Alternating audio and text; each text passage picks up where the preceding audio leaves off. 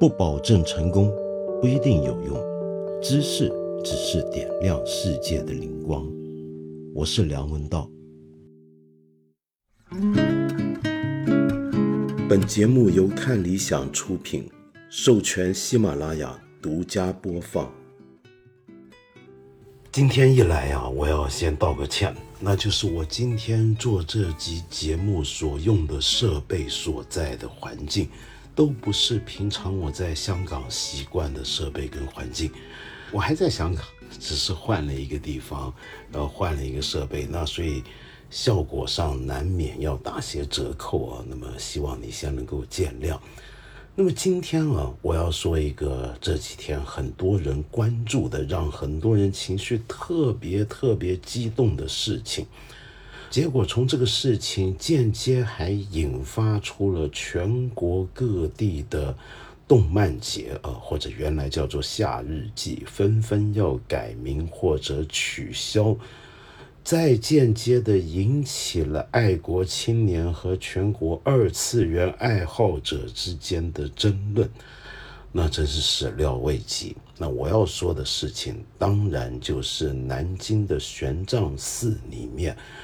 出现了几个当年的日军战犯的灵位牌啊，那么大家说是被供奉的牌位的这么一件事情，那么。呃，这个事情啊，经过了几天的扰攘，然后网上传出各种各样的呃猜测，呃，甚至我可以大胆说是阴谋论啊。那么，而且这种阴谋论呢很有意思啊，是两个截然不同立场的阴谋论都有。那么，呃，为什么呢？我们先说一下我们国内平常常见到的阴谋论讲法，就是说。嗯，南京玄奘寺公然供奉几个日本一级战犯的牌位，那么这个事情啊，主要就牵涉到当年有这么一个人叫吴阿平，跑去啊做这个供奉。那么而这个吴阿平呢，大家就说这什么人呢？怎么会干出这样的事儿呢？那么大家觉得这个名字啊，并不像是个真名，于是有人就分析这个吴。不就是日本主要的军港的那个吴港的那个吴吗？而阿平呢，有人从声音跟日文上的接近来考究，就认为这个吴阿平根本就是日本海军自卫队的海上自卫队或者是相关陆战队的队员的一个嗯，好像代表他们的意思啊。然后为什么要干这个事儿呢？说不定背后其实还有美国人的参与。主要就是为了要呃挑衅我们国民情绪，嗯，通常遇到这类的说法，那我都会首先思考是，呃，要干这样的事儿的那些坏人，比如说美帝国主义者和阴魂不息的日本军国主义者，他们这么挑衅中国人的情绪，挑战我们的呃民族尊严的底线，他得到的是什么？他得到当然就是我们的愤怒，而我们这种对他们的愤怒，会对他们更有好处吗？那我我通常会最直接先问这个问题。那另外还有一种阴谋论是在海外流传进来的，另一种阴谋论呢，就认为这整件事是某些爱国阵营的人，呃，甚至还有说是官方的人故意弄出来的。要挑拨起我们的民族情绪，好让我们暂时忘却最近困扰着我们很多国民的问题，包括银行存款问题啊、烂尾楼问题啊，嗯，然后疫情底下开工的问题啊，等等等等。那么这反正有两种理论。那么结果最后啊，我们看到七月二十四号，南京市委跟市政府的调查组。终于做出了一个详细调查过后的一个公告，结果这个公告真是叫人大掉眼镜，而且它不只是直接驳斥了之前的这两套阴谋论，而且更重要的是，我们这么多人看到这个消息之后都非常愤怒。你要知道，玄奘师是在南京，南京就是让我们全中国人都无法忘却的南京大屠杀所发生的所在地。而在这样的地方里面的寺院，竟然供奉着几个日军战犯的牌位，而且这些战犯当中还包括一些是恶名昭彰的，当年做出百人所谓百人斩这样行为的一些一级战犯，是可忍，孰不可忍？我看到我们节目后面都有很多朋友留言，都想我聊这个事儿，是因为他们觉得太愤怒、太耻辱了。可是南京市委市政府调查组公告的这个结果。却让我们这种激动愤怒的情绪一下子变得有点不知如何是好。很多人初初看到这个消息都是张大了嘴啊，然后接下来就不知道该做如何反应了。这到底是怎么回事呢？我们来看一看这个公告的内容啊。这里面就说到，主要牵涉这个事情的吴阿平，也就是当时去供奉，呃，这五个。呃，战犯牌位的这个吴阿平啊，他其实本来是福建人，两千年呢就随父母到南京生活，二零一三年在南京某个医院担任护理工作，二零一九年呢就辞职去了五台山做居士了。嗯，从他这个经历你可以看到，他应该是一个非常虔诚的佛教徒。那么我们说回公告的有这么一段话啊，这里面就说到。二零一七年十二月十八日，吴阿平到玄奘寺要求供奉牌位，并在登记表上填写松井石根、谷寿夫、野田义、田中君吉、向井敏明、华群。华群呢，其实是一个美国人，呃，原名叫明尼魏特林的汉文名字。那这个人呢，我们等一下还会聊到。呃，当值的当时在场的当值的僧人林松询问被供奉者是其亲属还是朋友的时候，吴阿平谎称是其朋友。那么，因为你要供奉啊这样的牌位，那么人家就问你，那你要你他是你谁呀？他就说是朋友。那寺庙按照每个牌位每年一百元的标准供奉五年，共收费三千元。林松开具了收据。注明供奉时间是二零一八到二零二二，随后在黄色牌位纸上写下标注有字的六人名字和吴阿平落款，塑封后摆放于地藏殿的往生莲位区第十五排七到十二号位。呃，二零一八年底啊，玄奘寺对地藏殿进行修缮，陆续将牌位全部撤下。二零二一年十二月，地藏殿修缮完毕后，牌位被摆放回原处。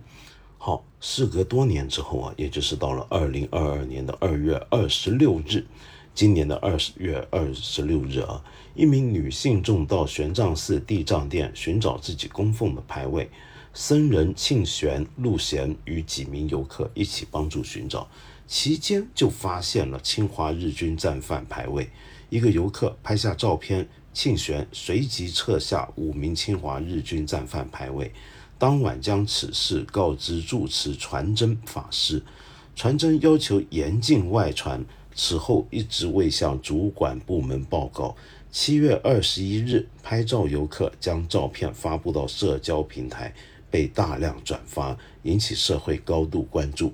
那么这短短的两段话里面有几点，我觉得值得大家留意啊。就是吴阿平除了供要求供奉五个日本一级战犯的牌位之外，还要求呃放上华群，也就是明尼魏特林的牌位。那这个明尼魏特林是谁呢？是一个当年在南京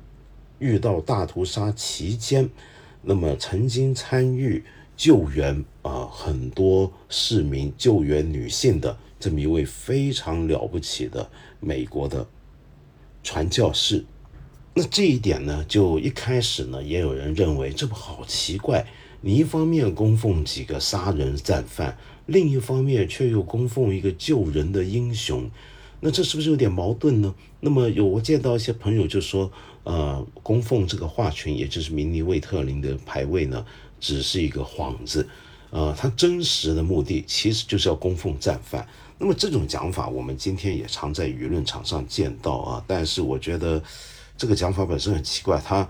呃一方面供奉了一个呃救人英雄的牌位，但是另一方面又供奉战犯。为什么我们一定要把它解读成那个救人英雄的牌位只是用来打掩护呢？那这个讲法，我觉得必须是要有一套合理的理由才能成立的。好，那么再来第二点啊，就是一开始这个事儿爆发出来那一两天的时候，很多人就说这个牌位的供奉的费用相当昂贵，甚至到了过万、十万以上。那么现在就发现，其实并没有那么贵。那么因此一开始很多人说这个人哪来这么多钱呢？我们现在就能够了解，其实供奉五年这么多个牌位加起来也就三千，其实也还不算是太昂贵，是不是？那么再来呢，就是当时拍下照片的游客，他并不是当即就发布在社交媒体，而是事隔多月之后可能才想起来才拿出来发布。而在那个时候呢，嗯，被人发现有这个问题的时候，当时的住持呢，呃，传真法师以及他们的做法呢，就是严禁外传，把这个牌位赶快撤下来就算了。他们并没有向主管部门报告，那可能啊，有人就认为是他们不够警觉。那么这个事儿还是或许怕事后会被追究。无论如何，可能是这样。好，我们再回到这个公告的内容里面，又讲了这么一段话：经公安机关广泛走访、全面深入调查，吴阿平供奉侵华日军战犯牌位属个人行为，未发现其受人指使或与他人共谋的情况。好，那么如果说他不是受人指使，不是与他人共谋，并不是参与了什么美帝国主义者、日本军国主义者的阴谋的话，那他为什么要这么做呢？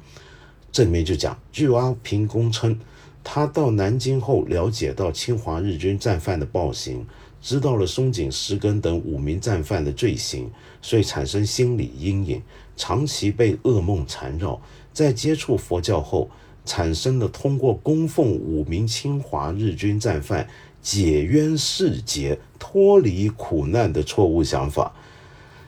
呃，这这一段话我觉得也值得大书特书，等一下回头再聊。然后呢，下面接着说，同时了解到美国传教士魏特林女士在侵华日军南京大屠杀期间保护女性的善举，因受战争刺激回国后在家中自杀，想通过供奉帮其解脱。经调查，二零一七年三月以来，吴阿平曾因失眠、焦虑等症状。先后三次到医院就诊，并服用镇静催眠药物。吴阿平出于自己对因果世节的错误认知和自私自利的动机，在明知五名被供奉者为侵华日军战犯的情况下，仍出资在宗教活动场所为其设置牌位，严重违背了佛教扬善惩恶的教义教规，严重破坏公共秩序，严重伤害民族感情。造成恶劣社会影响，涉嫌犯寻衅滋事罪，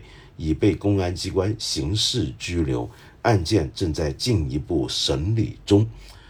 好，那么玄奘四方对这个事情的责任又是什么呢？这里面就接着讲，此次事件发生后，南京市宗教事务部管理部门对玄奘寺进行了调查处理。玄奘寺对被供奉者身份没有进行核查，发现供奉侵华日军战犯牌位后，虽已撤下，但一直隐瞒不报。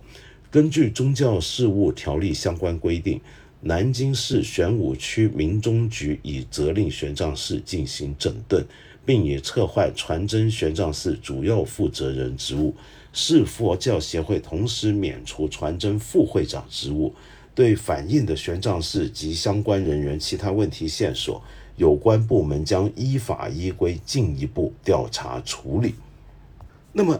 这一番话出来之后啊，我知道外界也有很多的质疑，说什么？因为这个理由太荒谬了，就吴阿平要去做这样的事情，他竟然说是因为自己精神了解到南京大屠杀的事实详情之后。呃，有心理阴影，长期被噩梦困扰，然后在学佛之后，开始打算要做这样的行为来解冤释结，脱离苦难。嗯，而且他看来还是真的，当时这个事情对他滋扰很大，他真的曾经因为失眠、焦虑等症状三次就医。嗯，那这是什么问题呢？大家都觉得太不可思议了，这样的理由很难理解。嗯，他是不是这是不是佛教本身的问题，还是说这个吴阿平学佛学了出了差错，还是说他有些什么别的情况吗？如果你说他真的是精神有问题的话，那很多网友就说：为什么我们在电视上看到他被问话的那个片段，他又对答如流，相当清晰有条理呢？那么关于这最后一点，我可以这么讲：就所谓的精神有困扰，并不是全天候的就疯疯癫癫、胡言乱语。嗯，他完全可以平常很正常，但是半夜就像刚才我们所说的那样，他睡不着觉，然后产生了很奇特的想法，是绝对有可能的。第二，我们要注意。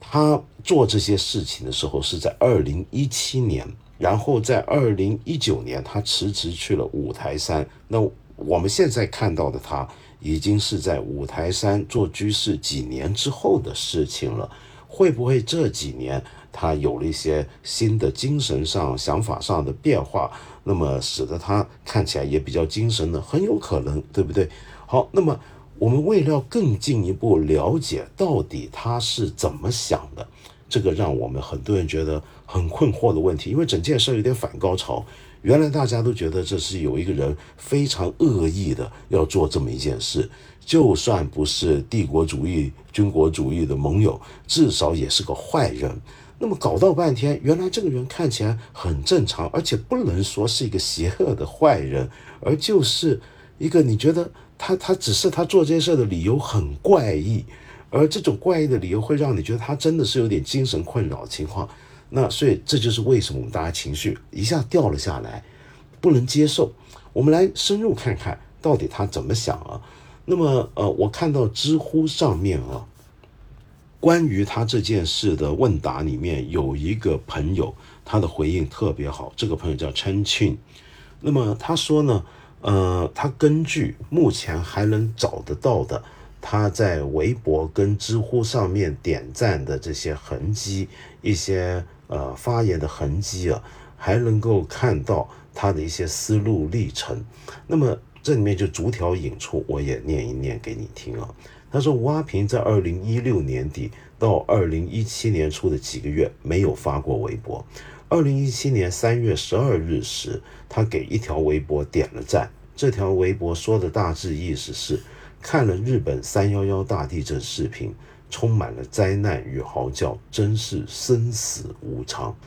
好了，到了这一年的三月开始，吴阿平开始在微博上发表关于走出了第一步、不想再害怕、好累、要一个人好好生活等微博。和官方通报中说的，二零一七年三月以来，吴阿平曾因为失眠、焦虑等症状，先后三次到医院就诊，并服用服用镇静催眠药物是一致的。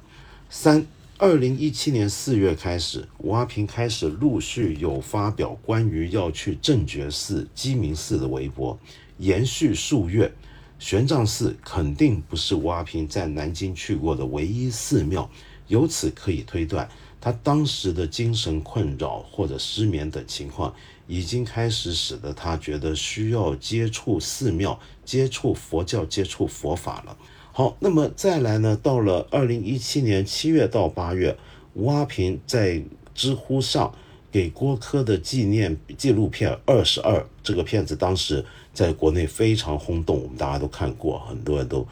给这个相关问题大量点赞。这是关于二十二名被迫充当慰安妇的女性的影片，而之前他没有给南京大屠杀相关的问题的动态。此时，他也关注了微博上一些南京大屠杀受害者的调查者的账号。由此可见，他对南京大屠杀的事件，对这里面还有相关的慰安妇的问题，他在那个时候的确是有强烈的呃兴趣跟关怀的。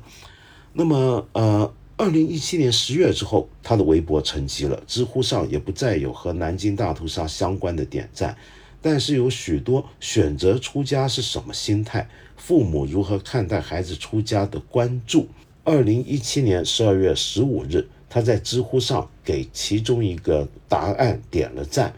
这个答案呢是什么呢？是回答一个问题，这个问题就是如何看待张纯如和他的死。呃，张纯如，我想你可能听过。如果你真的关心南京大屠杀，他是一位非常了不起的作者，花了大量的时间跟精力来追索南京大屠杀里面的一些的事实细节。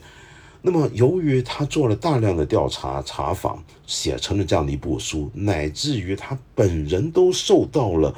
重大的精神挫折和困扰，最后轻生而死。嗯，是一非常非常不幸、让人难过的一件事情。那么，知乎上面就有人问：你怎么看张纯如和他的死？就指的张纯如的他的努力的工作，以及他的这个不幸的自寻短见的这个事儿。结果。这个问题下面有这么一条答案，这个答案是为冤魂昭雪者死而不朽。吴阿平呢就对这个答案点了赞。三天之后啊，就他点赞这个行动是发生在十二月十五号。三天之后，吴阿平就去了玄奘寺，花了三千元供奉了五名战犯和参与积极营救南京大屠杀受难者的魏特林，同时。啊，我刚刚读的这个称庆这位朋知乎上的朋友，他还说，在二零一八年七月，我发现吴阿平给众生无边誓愿度是否只是佛家的一厢情愿的一条回答点了赞，有了一点理解。吴阿平可能因为是在没有办法接受这样的人性之恶。无法排解这种冲突，因此希望可以普度众生的佛，将他们是希望佛能将这样的至恶至善之人一起都度化了吧？那么当然这只是一个猜测，可是呢，我就从刚才这一连串的这位朋友很辛苦的整理出来的吴阿平当时那段时间在网上的行踪了，加上南京市政府跟市委调查的报告，我的感觉是什么呢？我觉得这是一个当时接受了、接触了南京大屠杀的相关的一些的讯息之后，精神受到很大的挫折跟苦恼的人。他绝对不是一个要否认南京大屠杀或者要为日本战犯张目的一个人。恰恰相反，他是受到这件事情数十年之后，还看到这些事情的报道，包括张纯的书，他都受到极大挫折感是跟伤害的一个人。而这个伤害到了一个什么地步呢？就他晚上会睡不着觉，可能是噩梦连连。那么，然后他的解决这个问题的办法，就是去做出我们说的供奉这个行为，希望透过这个做法解冤释结，脱离苦难。那他这个做法呢，非常的还是不好懂，对不对？我等一下还会再回头讲讲这种做法。我们如果从宗教上或者民俗信仰上来理解，该怎么看他的问题啊？对我还是今天的直接讲算了。我自己感觉到啊，这像是什么呢？这有点像是我们传统中国民间，我们今天还有很多人这个信仰，就觉得呢自己精神被困扰，可能就是因为看了这些故事之后，看到那几个穷凶极恶的战犯干的坏事之后，噩梦连连，就觉得有点像是恶鬼缠身了。或者说，他们巨大的阴影盘踞脑海，挥之不去。于是想要透过做一点，呃，我们现在民间讲的做法事啊，或者做一些什么东西来驱赶那些恶灵带来的阴影。只不过他用的一个词语啊，是一个我们看起来好像带着点佛教意味的词语，叫解冤释结，脱离苦难。但是解冤释结脱离苦难，的确像政府公告所讲，这并不是一个正解这种做法。那么，但无论如何，就这是他当时的一个想法。所以他又看到，包括明尼魏特林啊，也是一个后来自杀死的一个人。就他这个美国传教士，他当时因为虽然救了这么多的人，但是当时他所目睹的惨况对他造成的打击，使得他自杀而死。那么。这些人的故事盘踞在他的脑海，他觉得没办法搞定，他太难受了。他那个时候正好整段时间，我们刚才看他，他都在想这些问题，所以他觉得我既然到了寺院，哎，寺院不是可以超度，可以让人往生吗？那我是不是能够做这样的事情，让我的心里要好过一点呢？我觉得这个想法应该就是他真比较像是真实的想法，这是我大胆的一个推测啊。那么，假如是这样的话，我们首先面对的问题就是，我们如何看我们一开始那种激愤的情绪，跟到现在看到这个真相之后，中间巨大的落差这一点。嗯，这一点为什么会有一个落差？是这样的，你要知道，平常我们今天常常听到一个讲法，就每次我们遇到一些一些案件，遇到这些案件，比比如说一个性骚扰案件里面一个受害者。这个受害者很多很可能事后还有人扒他的私隐出来说，哎，这个人平常也很放荡，或者说这个人平常也不怎么样。当每次有这种说法出来的时候，我们就会说，我们不要盲目的去要追求每个受害人要做一个完美的受害人。意思就是，有人受害的事件当中，我们总是会想象那个加诸伤害于他身上那些坏人。就是十恶不赦的绝对的邪恶的代表人物，绝对的坏人，而那个受害者则应该纯洁无辜如小白兔。假如一个性骚扰案件的受害者以前曾经偷蒙拐骗，那么我们就会觉得这一次他这么被人骚扰、侵犯甚至强奸，就好像没那么可以值得同情了，因为他不是个小白兔。那么在这个情况下，我们都知道，这种对于。呃，完全的完美的受害者的这种心理想象、预设和追求，是会误导了我们对这个事情的直接的判断，对这个事情本来该可以做出是非非常分明的判断，但是就会被挪移掉了、偏差掉了。同时，对于受害者的那个想法本身也是不完整的。那么，我今天在这个事情上让我看到的是什么呢？就是有些时候我们会遇到一件让我们全部人惹起我们公愤的事情的时候啊，我们可能会想寻找一个完美的坏人，因为这是其实我们日常生活很常见的一种情绪啊。就有些时候我们看到我们很多人有些朋友，他平常日常生活遇到一些不顺心的事儿，遇到别人不晓得做了什么事情不如他的意，或者别人干脆直接得罪他的时候。他本能的会去想象，这个人就是心眼坏，这个人就是存心要对我不好，这个人就是存心的要使一些什么东西来让我不快意，让我不舒服。我们反而不太会去想，会不会是整件事情其实是个误会，会不会是整件事情里面还有很多别的元素决定的？比如说，这个人，我希望他帮忙我，他但他不帮啊，不止不帮，还摆出一副。呃，冷峻的态度拒绝我，那我就会说这个人太冷血无情，他绝对就是个坏人，而且他必然是全方位的坏。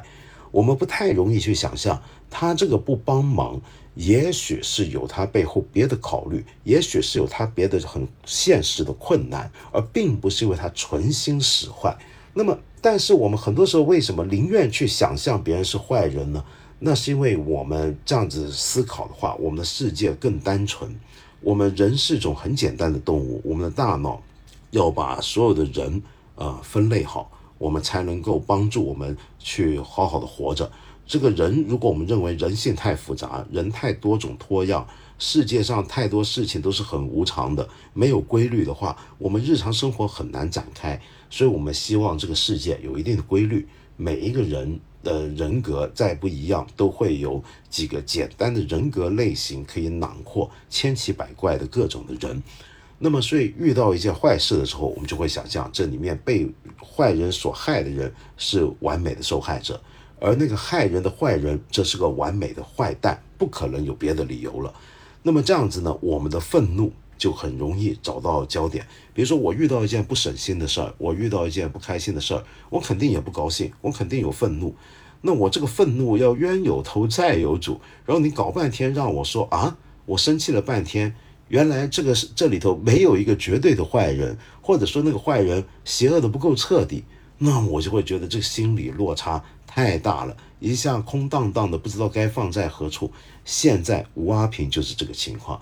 他不是一个串联了日本的军国主义者的一个坏人，他不是美帝国主义走狗，他也不是一个我们中国人当中的汉奸，他就是一个有精神困扰的人，甚至反而跟你我一样，都对南京大屠杀这个事情有一致的看法，但只不过他比我们对这件事情的感受还要深，深到一个程度。做噩梦都会梦到那里面的事，甚至梦到那几个坏人战犯，所以他做了这样这样事情。那这个事情太超乎常理，或者说太超乎我们这种本来可以把世界简单的归纳起来，做一个简单判断的常理。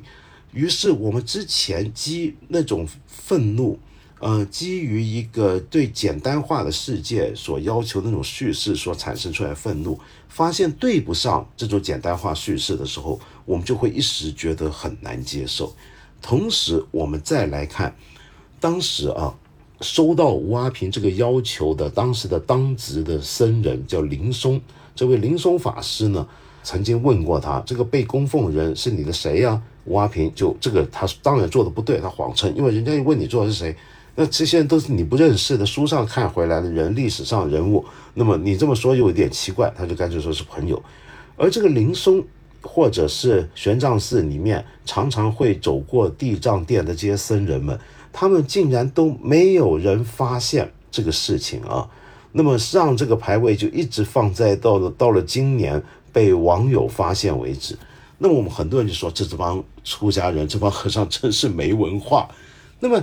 不过这又要反过来想啊，就是比如说你想象，我相信你很爱国，你对我们中国历史上发生一些惨事一定是有很强烈的感受。你能不能够看到刚才那几个名字啊？当然这里面有几个坏人啊，这我们可能比较还能说的是家喻户晓，比如说向井敏明、野田毅，因为他们就是参与百人斩的那两个罪魁祸首，那两个凶手。但是其他几个名字，我们平常就这么看。你在没有任何背景脉络的情况下，你比如说我如果今天告诉你说我要讲一个关于南京大屠杀的故事，那你听这几个人名，哎，你马上大概对得上号。但是如果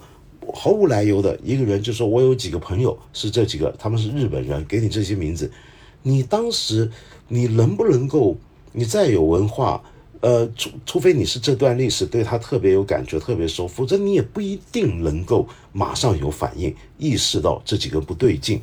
那么再来啊，一般我们今天要去寺庙做这样的事情，呃，接待我们的出家人，他也不会来查背景的，不会先上网调查这几个人是不是什么人，有没有犯过错，有没有犯过罪等等，是不是伤害我们民族的人，他不会做这种调查的，因为这是他们的本分。就任何人来寺庙来里面要帮一些亡人亡灵做超度的话，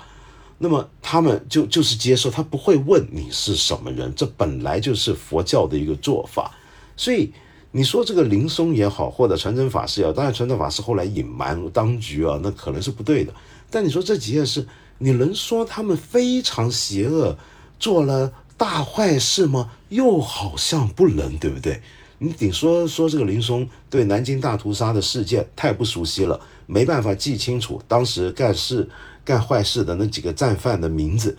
那顶多就这样。但你能不能说他很存心刻意要干坏事呢？也不能。因此，整件事情就是几个人，特别是吴阿平，是一个不是存心想干恶事的人，然后做了这么一件事情，让我们大家都非常激动，非常愤怒。我相信，甚至是办案南京市的调查组当局啊，他们的工作人员遇到这种发现是这样的一个真相的时候，我觉得他们大概自己都觉得有点不知如何是好了，该怎么办呢？你比如说告吴阿平是寻衅滋事罪，你就这个具体到时候如何在法上诠释这是个寻衅滋事，你都他的意图是寻衅滋事吗？还是怎么样？都有点不好说，坦白讲，当然我不是法律专家，我不敢瞎讲。但现在看起来，这整件事就很古怪，所以我现在的感觉是，哎，这真是世事无常。这个世界上还真有这样的一些事情，它的来源就是毫无来由的一些人，并不是存心想做坏事的人，甚至可能他以为自己是在做好事，然后莫名其妙的累计起来，加起来，就推起了一道轩然大波。那说到这儿啊，我们就可以从刚刚那个话题往另一个方向呃走了，那就是我们趁着这个机会啊，我以一个很粗陋的、很不成器的、很丢人的佛教徒的角度，稍微跟你聊一聊这里面牵涉到的一些佛教很基本的东西，因为这件事情也在最近几天，很多人也在讨论到佛教里面的一些。呃相关的情况啊。那么首先我发现这事还是有点不幸中的一点小幸运，就是让更多人了解了一点佛教的情况，一些跟我们日常生活中的一些生活习俗很容易搞混的一些做法。你比如说一位非常著名的播客主婉莹，他的播客节目《博物志》非常好听哦，我推荐一下。婉莹就南京人嘛。那么他正好这事儿发生的就这两天呢，他在南京街上走，他平常就老做这种街头串访采风的事儿，结果呢，他就录了一段，在街头上面跟一些听一些市民们在说话，对这个事情聊天的时候聊到了这么一段，我给他拿过来啊，就我请婉莹给我这一段，那么让你听听看。你就会觉得挺有意思，但首先提醒，这是讲的是南京话啊，南京普通话，你听听看，你听不听得懂在讲什么？不，他那个菩萨，他叫我不入地狱，谁入地狱，他要到地狱里面解救那个受苦受难那个罪人。就是说，他这几个战犯，他是在地狱里面，他叫什么叫超度啊？就超度那个有罪之人，超度让他来世做好人。哎，对，他不叫供奉你，你比如说那个什么伟人、有功的人，就把你给供起来。他是个叫超度。供奉是大雄宝殿，对对对，地上殿是超度亡人，你妈不高兴而且他是超度罪人，他就是有罪之人就超度。要拿的世俗的一点标准来很，这就是人家佛教的规矩。来要求这个佛，这个这个这个佛家子弟，这是佛用的这个叫世俗的标准来要求佛家子弟。这是佛教的人家的一个规矩。他本身自己就没有四大皆空。这里面呢，一位先生说的没错啊。其实我们现在讲供奉这个讲法，或者说是。往生超度这些讲法很容易搞混的。我们先来做一些基本的理解啊。就我看到网上有些人说，这个吴阿平啊，他做的是长生牌位，但是其实不是的，这不是长生牌位。长生牌位是做给活人的，在汉传佛教里面，如果你摆一个人的，摆一个牌位，上面有时候可以写呃活人的名字的，你在市面上都很容易找到这种牌位的纸啊，你可以自己写的。通常这种纸呢，如果是加持活人的话，那这种牌位呢，上面写的就一般是佛光助照啊，然后下面呢，你就写上你要祝福那个人，比如说你的家人、你的亲人、你的朋友，呃，你心目中很重要的人物，然后下面呢写的长生禄位，这不是给死人用的，这种红色纸是给活人用的，希望佛光助照他。好，还有一种呢，叫做真的是要超度了。这个超度呢，通常上面会是黄色的纸张来写这个人名的，那上面往往写的就是佛力超荐，佛力超荐，然后下面有某某某的往生莲位。啊，请注意这往生，在佛教的术语里面，我们说一个人死去，这叫往生，就他现在死，但是接下来下一步他又要投胎往生的生活的那一面，生命那面走就往生了，他要去。所以请注意啊，这一定要区分开来。呃，吴阿平做的这些东西啊，他不是去给那几个呃战犯，呃，还有呃呃魏特明女士，要给他们做长生入位，他们都已经死了，没有什么长生入位可做。死人是不做长生入位的，死人只能做这种超度的连往生连位。再来，又出现一个关键词，包括我注意到刚才我念的那一段南京市府调查。的呃，主的公告啊，里面都写吴阿平当时在玄奘寺要求供奉这几个人的这些死的人的牌位，但这个供奉这个词儿啊，严格讲啊，并不准确，并不准确。为什么呢？因为佛教里面并没有所谓供奉呃死者这样的一个讲法，谁都不供奉，就你自己家里面的人死了。比如说，我们呃佛教徒在正信的佛教里面也不会写一个他人名牌供奉在那，没有供奉这回事儿。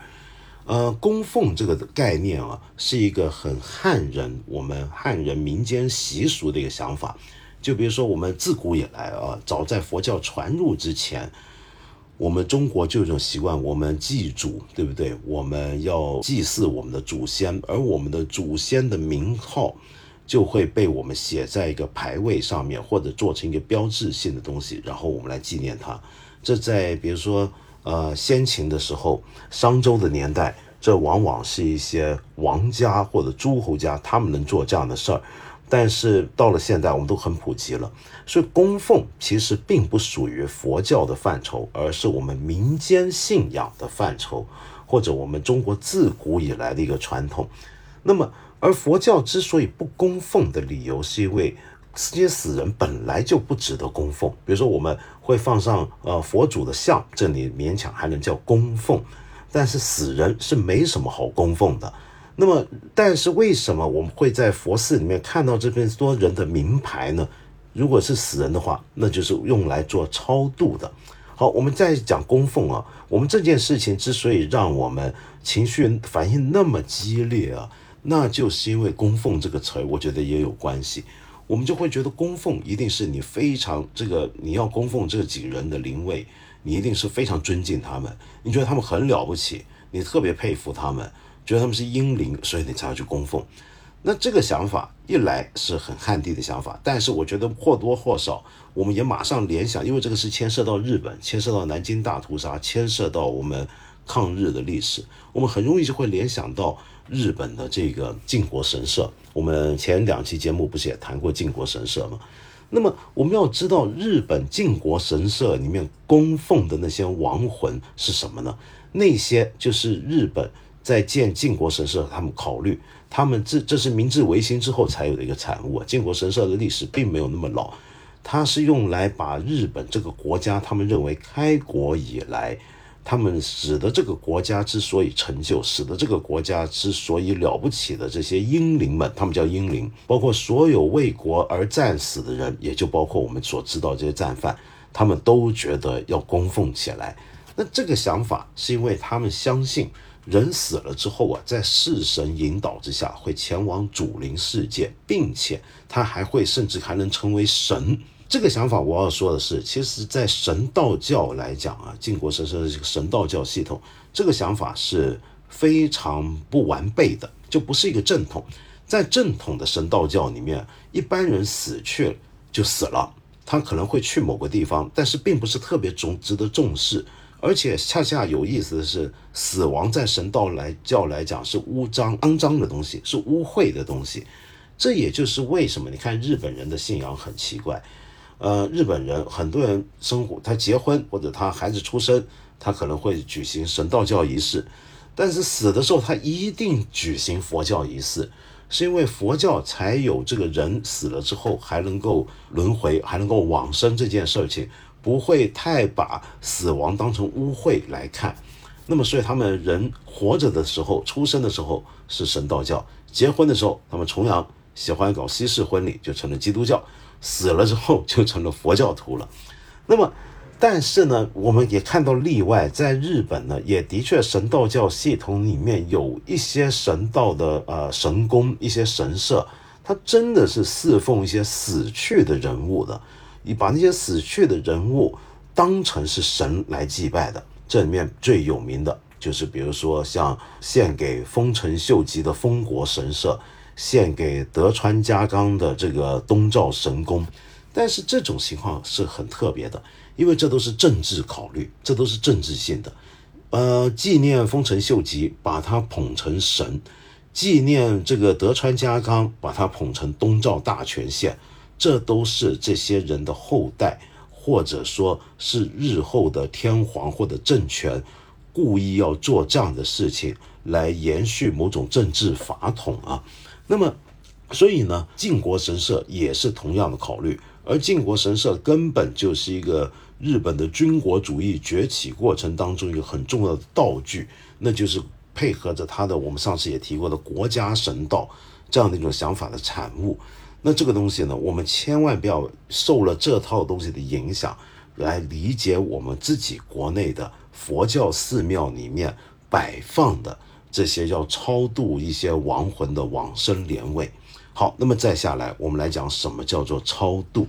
我们刚才首先讲了，超度一定是留给死者用的，所以我们看到这次玄奘寺里面摆放着这几个有争议性的牌位的这个地点啊。就是玄奘寺里的地藏殿，地藏殿是怎么回事呢？那当然，里面主要供奉的就是地藏王菩萨、地藏菩萨。那地藏菩萨中我们中国人也都很熟悉嘛。他不是有句名言，我们每个中国都念得出来，叫做“地狱不空，誓不成佛”，对不对？嗯，所以地藏菩萨长年以来被认为是要照顾地狱里面的众生或者地狱里面的死人的。那么，所以这就再次说明，这不是一个放长生入位的地方，这是一个用来超度亡魂的地方。那么，超度这件事儿，坦白讲，其实我没有那么熟悉。这是因为虽然我学佛，但是我学的是南传佛教，也就中国人一般所说的小乘佛教。那么，在我学的这套系统里面，其实没有超度这回事儿。这话怎讲呢？给你念一段经啊，你就呵 容许我讲一个佛经里的故事。就在佛经的相南传八力三藏里面的相应部的六处品里面有这么一个故事，就说有一天啊，呃，有某个村的村长，啊，他的儿子啊，这个村的儿子跑去拜见世尊，也就是释迦牟尼。就说到当时印度有宗教习俗，就一些有些地方的婆罗门的祭司，就印度教祭司说是能够超度亡灵，使得死了的人呢就能够往生天界了。世尊，您是伟大的阿罗汉智觉者，伟大的佛陀，你是不是也能超度我们全世界的人一起往生天界呢？结果世尊如何回答呢？他说：一个为非作歹的人，即使大众为他求神祈祷，祈愿他能往生天界。但他死后仍然会堕落到苦界恶趣，就像把一块大石头沉入水中，无论人们如何祈祷祭拜，大石仍然不会浮上水面。而一个行善积德的人呢，就算我们怎么样为他求神祈祷，祈愿他呢，啊心我们心怀恶意，祈愿他赶紧堕落啊，到到地狱去吧。可是他因为他的生前的积善，他死后仍然往生善处天界。就像在水里面打破油瓶，无论人们如何祈祷祭拜，油最终还是会浮上来的。这就是南传佛教对于超度这件事情的态度。整个巴利三藏你都找不到什么关于超度的这些记载。意思是什么呢？就是你一个人啊，你死后往何处去这一点，你下一辈子会怎么样？你会堕落成猪，从死？或者是堕堕落到地狱，这完全决定于你生前做的事情，你积下来的业力跟因果，别人帮不了你的。呃，所以说像刚才我们说那几个战犯满手鲜血，你这辈子干下了这样的事儿，我们再怎么帮他超度，他都不会管用的了，他就该要忍接受接下来要接受那些恶趣。好，但是到了大乘佛教之后啊，情况就不一样了。大乘佛教里面就会相信有超度的作用，不过超度指的就是说，我们透过呃，在一个人临死的时候，或者在他死后，我们为他念诵或者回向我们的功德给他，期望他呃给把一些善果交给他，一些善业给他，或者让善业的力量感应，使得他有机会往生散去。不过我要提醒一下。就算汉传佛教，呃，大乘佛教有这样的讲法，这个超度的功能啊，也是有限度的，呃，它还是比较次要的，而不是主要的。也就是说，你死了之后，你往何处去，完全决定于你这辈子你到底做了什么，你接下来的这个业力所所所左右，而不能只靠别的人帮你。像你这样的战犯，你就算干了这么多坏事儿。就算今天吴阿平来帮你超度，在你死后那么多年给你超度，也不一定能有多管用。你已经经历过了那些你该经历的东西了。那么同时还要注意啊，在正信佛教里面，嗯，超度指的就是超生乐土，度脱苦趣啊。这个字拆开，超超生乐土，就希望你转生乐土；而度脱苦去，就不叫堕入到下三道里头去。那么他靠的是什么呢？怎么能做到这一点呢？靠的其实还不主要是寺院里面的出家人们来帮你诵经。这个出家人的诵经在这里面起到的作用，坦白讲也比较有限。他更加靠的是什么呢？就是你这个死的人，你的亲友，他们所修的善业力量，以及你这个人本身你的善业。比如说，让我们假设，假使这些战犯。在他被审判临终之前，他忏悔，他虔诚的忏悔，他很希望能够做一些事情来赎报他的罪业，不是出于要救自己，希望自己死后不要太堕落，而是出于真诚的忏悔，想要为人间、为其他的死于他手下那些亡魂们要做一点事情的话，那这可能是一点点的善业。那么再加上在死的那时候，如果身边有亲友来帮他做这种超度的话，这些亡亡亡者的家属来做的话，也许能够让他在临终前有点好的东西，让他心境得到安慰。如果他心境得到安慰，他死的那一刻也许能够感生善处。但是你说他已经死了，来不及了，那主要就是靠大家帮他念经了，那那个力量就已经很勉强了。而且按照大乘佛教的讲法，这时候你进入中阴身，就人死了之后，在还没有投胎往下一轮之间，有七七四十九天嘛，所谓在这四十九天之内，你还不知道往何处去。这个中阴身的时候，你帮他做超度，也许可以增加一点他的福报，但是恐怕也不会有太大作用。而过了四十九天，像吴阿平这样几十年之后，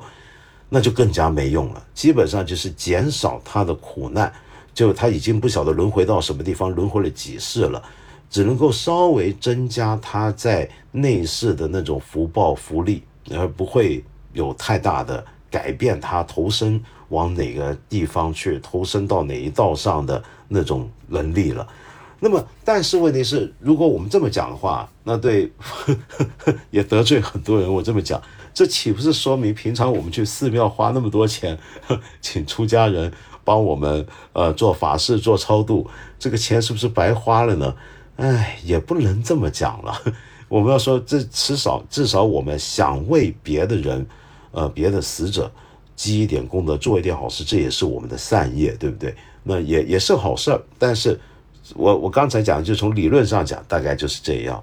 当然啊，大乘呃，就整个佛教啊，发展三千年来，在这么多地方呃存续。它肯定因应时空的变化会有不同的变化，所以我刚才讲那个，你也千万别以为就是完全的绝对的，就一概而论。你比如说，就算我学的南传佛教说没有超度吧，经典没有提过，但事实上也还是有很多死了之后的种种的仪式，只不过那些仪式的用意恐怕就不一定像大乘佛教、汉传佛教所讲的超度，而是为了别的理由了。那么，但那些呢，再讲下去有点复杂，咱也就不提了。好，那么再说回来啊，有人就争论一点，就是说佛教里面，比如这些出家人、这些寺庙，他能不能够拒绝有人要来超度坏人这件事？像吴阿平，就假设当时接待他的这些资客僧或者这些僧人们，发现，哎，你要供奉这几个是战犯啊，他能不能够接受替他们做超度呢？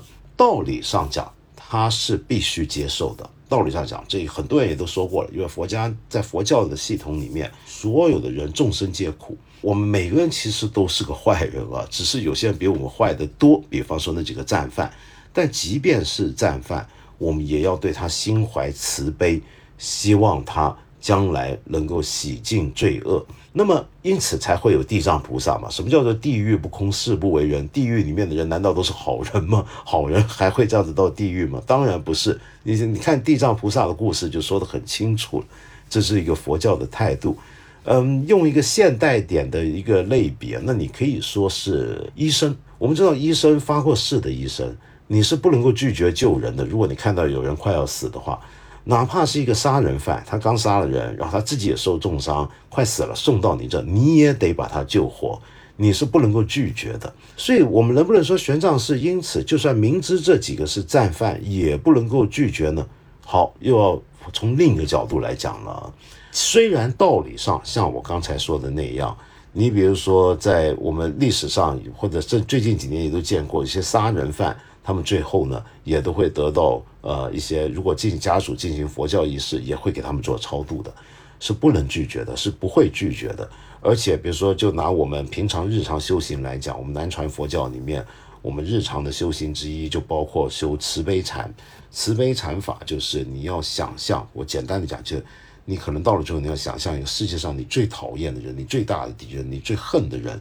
然后你希望。把你身上的功德回向给他，希望他快乐，希望他健康，我们都还要做这样的事儿，那么怎么会拒绝坏人呢？但问题是啊，具体来讲，你在南京的玄奘寺，你在今时今日的民族情绪底下，你在今时今日的中日关系底下，你如果做这样的事情，你应该非常清楚，你会激起我们很多国民的愤怒。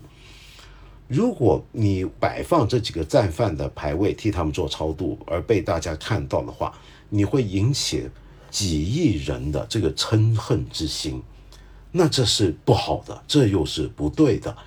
所以佛教要讲善巧，我觉得玄奘寺这回啊，就假设呃寺院里面的僧人们知道这几个战犯的话，如果真的知道还继续摆的话，我觉得是他们不够善巧，道理没有错，但是不够善巧。这其实也是一种错误，因为你激起了我们很多人的愤怒和嗔心嘛，何必呢？那你如果真的心怀善念，想要超度他们，其实你照样可以做，你不需要摆放牌位。如果你真的心怀慈悲，要像地藏菩萨一样，要广度天下众生，包括地狱里面十恶不赦的人，可以。但是有没有一种方法是不用刺激起我们群众的这种嗔恨之心呢？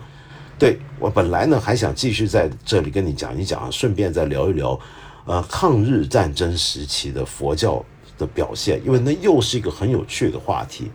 因为也跟今天讲的有关系的。就你比如说，你如果是个佛教徒，你如果是个出家人，抗日战争爆发了，你该不该护国呢？你该不该卫国呢？你如果说我没有敌人，我不能够把仇恨敌人不能够杀生，你还能不能够脱下僧袍去参军呢？这些问题，其实在抗日战争的时候，是一个很给了我们很多很有趣的范例，来了解这里面比较复杂的一些的情况。但我看今天时间差不多，我刚刚找不就老蒋，你听到我窗外那些车声吗？呃，我今天这个环境普普通通，我就先不说了，今天先聊到这。我们不如先来回应一下一些朋友的呃留言，好不好？呃，我上回不是提过。日本在二战刚结束的时候，有一位总理大臣就带领内阁配合美军，呃，也就联合国的占领军做日本的宪法，呃的草案嘛。我说当时那个总理叫毕原重喜郎，其实我又说错，你看我日本人的名字就我也很容易搞混。有这么一位朋友叫林义静，他说。那个人的名字应该是毕原喜重郎，不是重喜郎。道长估计又要道歉了。您说对了，我又要道歉了。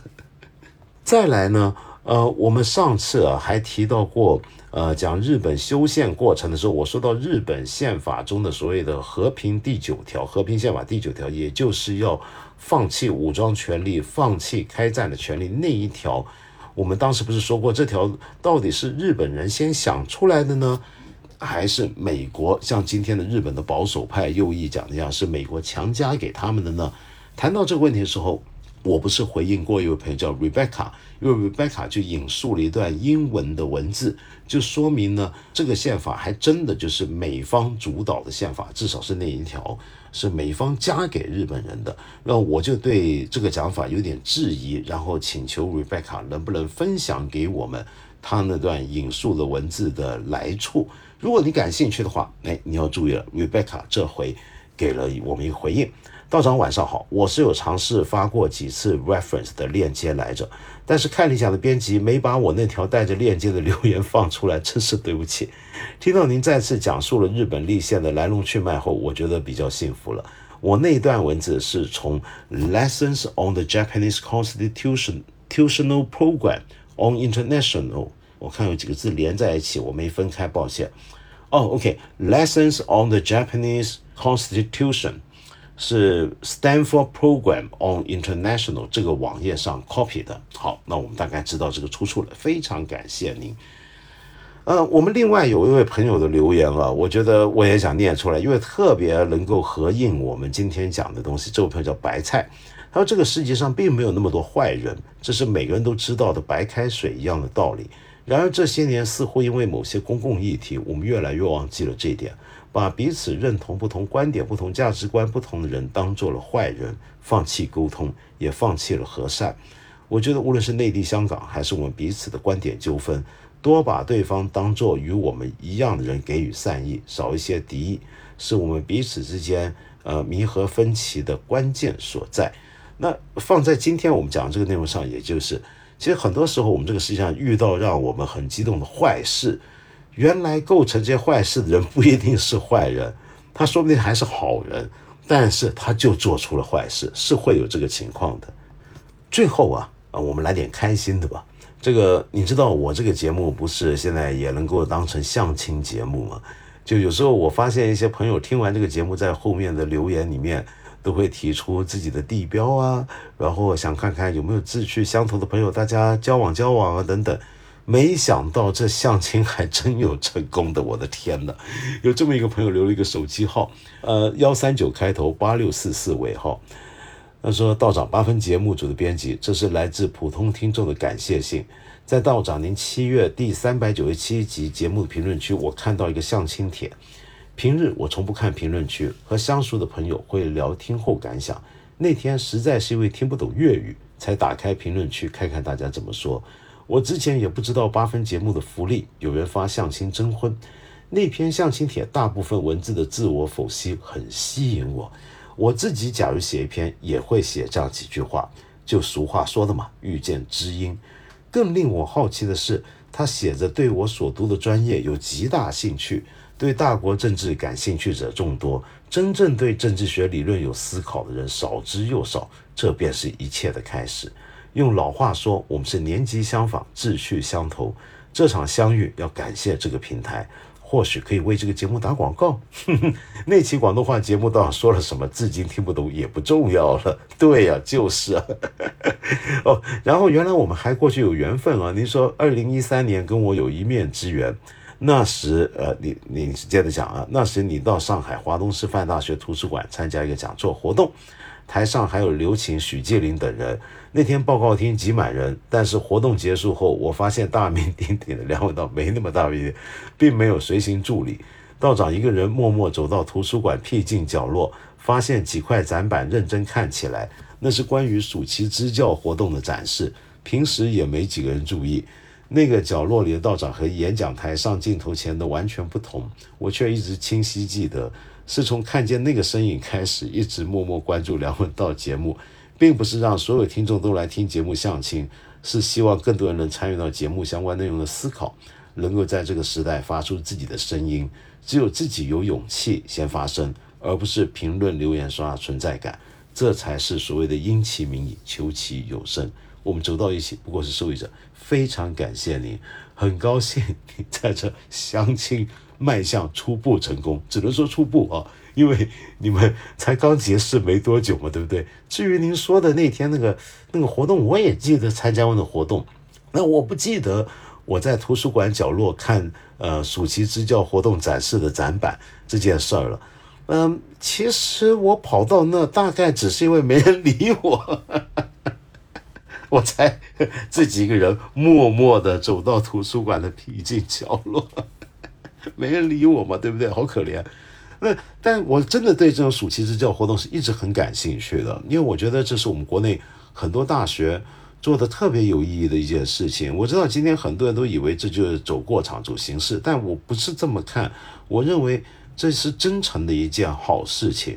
呃，我如果有大学生参加这样支教活动，我希望你认真的去投入，因为我们国家贫富悬殊很大，城乡差距很大。有很多地方是真实需要更多外来的呃知识青年去交流的，哪怕你只去一个这么短的时间，能够让当地的呃年轻人、学生们有机会在一个短暂时间内开开窗，看看外面的人、外面的世界，有这样交流是很了不起的事。所以，我如果看到这样的展板，我还真的是会认真看，看看大家干了些什么好事儿的。OK。我今天最后要请你听的歌啊，是一个几年前的歌了，呃，还当时还非常火过吧？我印象中是有没有听过这么一个乐队叫梅洛格？梅洛格呢是我们云南西蒙佤族的一个乐队，那他们的特点就是结合了他们很多民族音乐里面的乐器，原来的曲调乐风，再加上现代的摇滚和流行音乐，甚至有时候带这些雷鬼风格。云南不知道为什么出很多雷鬼乐音乐人，他们有一首歌叫《通萨美》，那时候特别火。这首歌呢，好像就是佤族东的雷鬼老乐人知名的老手老黑他制作的。但值得注意的是，唱歌的就这个梅洛格乐队的主唱李娇啊，很不幸是二零二零年才三十二岁就因为癌症去世。那么他的歌声、他的创作曾经打动过我们很多很多喜欢音乐的朋友。那我不知道为什么今天忽然想起这首歌。这首歌原来的曲调其实是他们西蒙佤族的一首传统民歌。那这个通萨美啊，我们就这么听，因为他唱的他们的语言，我们不一定听得懂。但大致上，我找回来的信息是，他讲的是橄榄树，橄榄树上的果子，接下来它就会坠落到地上，好像是死了。但是这就像是我们四季的流转，生命的流转也是如此。有人走了，有人来了，自然不断的生生不息的这么滚动下去。啊，很美很美的意思，是不是很美的一首歌？我们来听梅洛格的《通萨美》。